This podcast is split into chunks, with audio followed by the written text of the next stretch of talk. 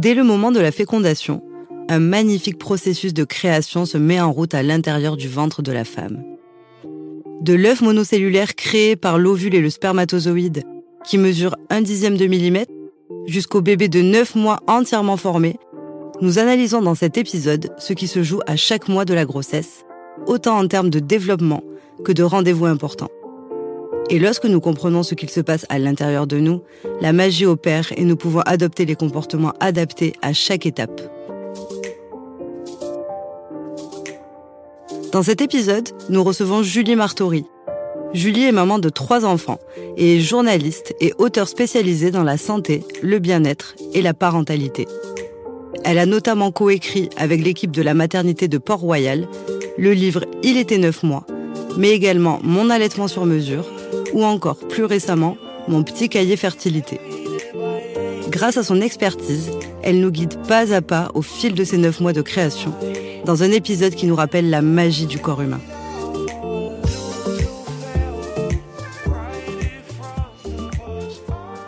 Bonjour Julie. Bonjour. J'espère que tu vas bien. Très bien, merci. Super. Eh bien, grand merci à toi d'avoir accepté de nous rejoindre sur cet épisode euh, dans lequel on va essayer de comprendre ce qui se joue pendant ces neuf mois euh, magiques, hein, on peut le dire. Euh, et pour ça, tu vas, tu vas accompagner nos, nos, futurs parents à comprendre ce qui se joue à chaque étape de la grossesse, que ce soit dans les changements du corps de la maman, dans le développement de bébé, mais également en termes d'étapes administratives qui ponctuent, qui ponctuent ces neuf mois. Donc, je, je, vais te laisser la parole et on va commencer directement euh, dans ce suivi de grossesse en une heure. Euh, donc, je te laisse la parole pour nous parler du premier mois de grossesse. Oui, merci. Alors déjà, avant de commencer, ça me paraît important de préciser quelques petites choses sur euh, le comptage des semaines de grossesse, parce que pour, quand on est enceinte pour la première fois, c'est un peu compliqué. C'est vrai. Parce que le gynécologue, lui, va parler en semaines d'aménorrhée. Alors, semaines d'aménorrhée, c'est-à-dire les semaines sans règles. Donc en gros, euh, la grossesse pour le gynécologue commence deux semaines avant euh, que vous découvriez votre grossesse. Donc entre les semaines d'aménorrhée et les semaines de grossesse, il y a deux semaines de décalage. Donc c'est toujours un peu euh, compliqué de s'y retrouver dans le calendrier. C'est vrai.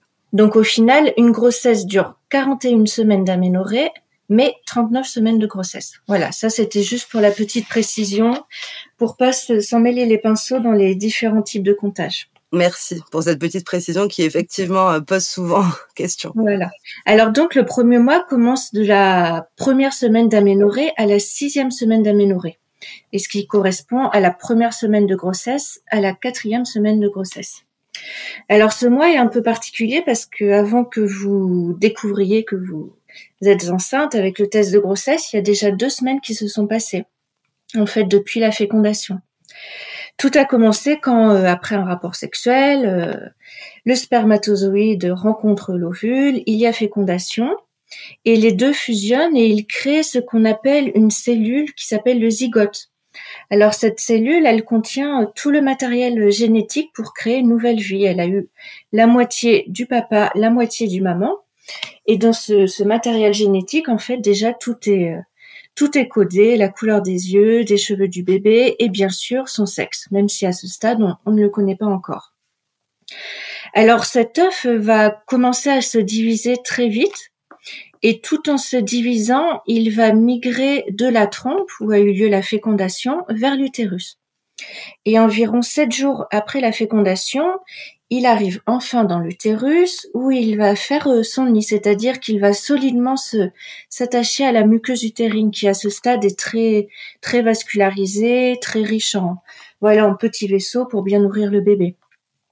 Alors cette étape est très importante pour le début de la grossesse et on l'appelle la nidification. Voilà, l'œuf fait vraiment euh, son nid dans votre ventre. Alors certaines mamans peuvent ressentir quelques petits tiraillements ou même avoir des petits saignements lors de l'anidation. On parle d'ailleurs de règles anniversaires. Mais c'est vraiment pas euh, systématique, donc voilà, il faut pas rester euh, focalisé sur ces signes ou, même psychoté si on en a ou si on n'en a pas. Voilà, il faut pas euh, stresser outre mesure. Chaque maman est différent, chaque corps est différent et on n'est pas toutes voilà connectées à son corps de la même façon.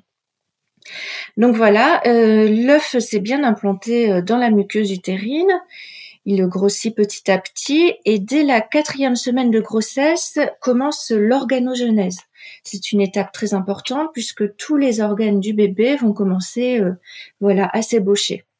C'est pourquoi il est très important à ce stade de grossesse de pas faire d'automédication parce qu'on sait que certains médicaments peuvent, voilà, avoir un impact sur sur cette organogénèse. Alors à la fin de ce premier mois, l'embryon est, tout petit, il a la forme d'un petit haricot d'à peine 2 mm. C'est euh, à peine visible à l'échographie. Alors de votre côté, pendant les deux premières semaines, vous ne saviez pas du tout que vous étiez enceinte, mais euh, la, machine de la grossesse s'est déjà mise en marche. Et comme souvent, c'est euh, les hormones qui jouent un peu les chefs d'orchestre. Alors, il y en a beaucoup qui jouent un, rôle très important durant la grossesse. Alors, il y a notamment la progestérone et les oestrogènes qui vont aider à la nidification, à bien garder le, bébé dans l'utérus. Et ces deux hormones sont sécrétées par ce qu'on appelle le corps jaune, qui est une petite glande juste à côté de l'œuf. En fait, c'est le reste du follicule ovarien qui reste après euh, après l'ovulation. Donc voilà, ce petit corps jaune va sécréter à fond la progestérone et les oestrogènes. Et il y a aussi une autre hormone très importante, c'est la fameuse hormone HCG, que l'on appelle l'hormone de la grossesse parce qu'on la, sécrète uniquement pendant la grossesse. Et c'est précisément cette hormone que le test d'urine va chercher à détecter dans les urines dès, le premier retard de règles ou voir quelques jours avant euh, pour quelques tests. Donc voilà, bien sûr, le premier signe de grossesse, c'est euh, le retard de règles. Et après, d'autres signes euh, peuvent apparaître sous l'effet des hormones, comme des seins tendus, avec on peut ressentir des petits picotements dans la poitrine sur le côté, de la fatigue, un besoin fréquent d'aller aux toilettes, et bien sûr les nausées. Alors là aussi, ça dépend vraiment euh, des futures mamans. Il y en a qui en auront beaucoup dès le début, il y en a qui en auront plutôt le matin, plutôt quand elles sont fatiguées, et il y en a des chanceuses, voilà, qui euh, n'en auront pas du tout. Mais là aussi, voilà, il faut pas stresser par rapport à ces signes. Ça dit rien de, l'évolution de la grossesse. Et vraiment, on est toutes, euh, on est toutes différentes. Voilà. Et sinon, concernant les comportements qu'il faut euh, respecter durant ce début de grossesse. Alors idéalement, dès qu'on est en, essai bébé, il faut essayer d'éviter au maximum l'automédication. Donc on va continuer dès qu'on sait qu'on est enceinte. On évite aussi l'alcool. Après, évidemment, si on se rend compte que on a eu une petite soirée arrosée avant de faire son test de grossesse, voilà, pas de panique non plus. C'est pas une soirée qui va, euh, voilà, être dangereux pour le bébé. On culpabilise pas.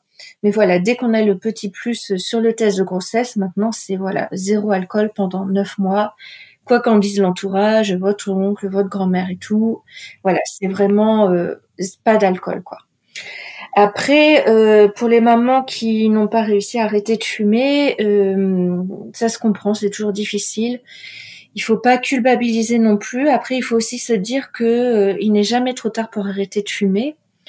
Et même une cigarette en moins, ça sera euh, autant de autant de bénéfices gagnés pour la santé du bébé et le déroulement de la grossesse. Il faut pas hésiter à en parler euh, à son gynécologue ou à sa sage-femme, ne pas en avoir honte. Et euh, il existe aussi des, des consultations spécialisées en maternité. Et on peut aussi avoir des substituts nicotiniques remboursés par la Sécu. Donc vraiment, il faut se renseigner et mettre toutes les chances de son côté pour, pour arrêter de fumer et avec le papa idéalement aussi parce que euh, le tabagisme passif c'est aussi très nocif pour le bébé. Voilà, donc on, essaie de s'arrêter en couple, voilà, ce sera plus facile et ce sera bénéfique pour tout le monde, le papa, la maman et bien sûr le futur bébé. Sinon, à part ces quelques précautions, on peut continuer de vivre normalement. Voilà, on peut continuer de faire du sport, de travailler, de voyager, de faire l'amour. Voilà, sauf euh, si c'est une une grossesse un peu euh, compliquée dès le début. Alors au niveau des étapes administratives et des examens, c'est pas obligatoire de faire la, première visite euh, tout de suite dès le premier mois. Voilà, il faut juste la faire durant le, second mois. Donc on peut en, profiter de ce temps pour euh, réfléchir à quel suivi on peut pour sa grossesse. On peut bien sûr, si on se sent bien avec son gynécologue, en confiance, voilà, se faire suivre par son gynécologue. On peut aussi se faire suivre par une, sage-femme en libéral ou à l'hôpital qui peut suivre toutes les grossesses qui ne sont pas compliquées. Et on l'ignore aussi, mais on peut aussi se faire suivre par son médecin traitant en fait qui euh, est tout à fait euh, habilitée à, à, faire le suivi de grossesse si elle est sans complications et jusqu'au huitième mois. Donc voilà, on peut vraiment profiter un peu de ce premier mois où on vient de découvrir sa grossesse pour euh, pour se demander quel type de suivi on souhaite, plus un suivi un peu personnel avec une sage-femme, peut-être parfois un peu plus humain aussi, ou avec son gynécologue en qui on a entièrement confiance. Mmh. Voilà pour ce premier mois, voilà, où on découvre sa grossesse, souvent avec un peu de, de stress, beaucoup de joie. Voilà, il y a beaucoup d'émotions qui, qui se bousculent souvent. C'est clair, c'est clair. Merci beaucoup. Euh, ok, alors maintenant nous allons passer au deuxième mois.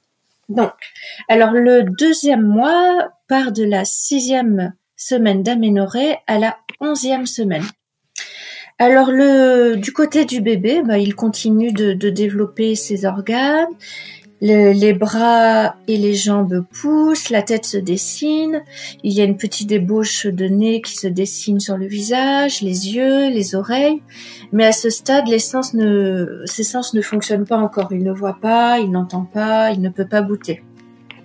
Alors ses reins commencent aussi à se former, les organes génitaux se développent, mais à ce stade ils sont encore euh, indifférenciés. Voilà, que ce soit une fille ou un garçon au début, même si dans le code euh, voilà génétique tout est programmé, à ce stade c'est encore un peu euh, indifférencié.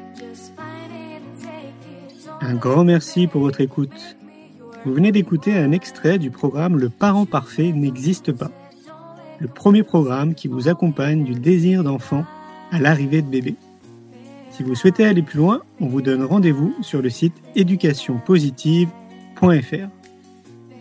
On vous souhaite une belle route sur le chemin de la parentalité positive.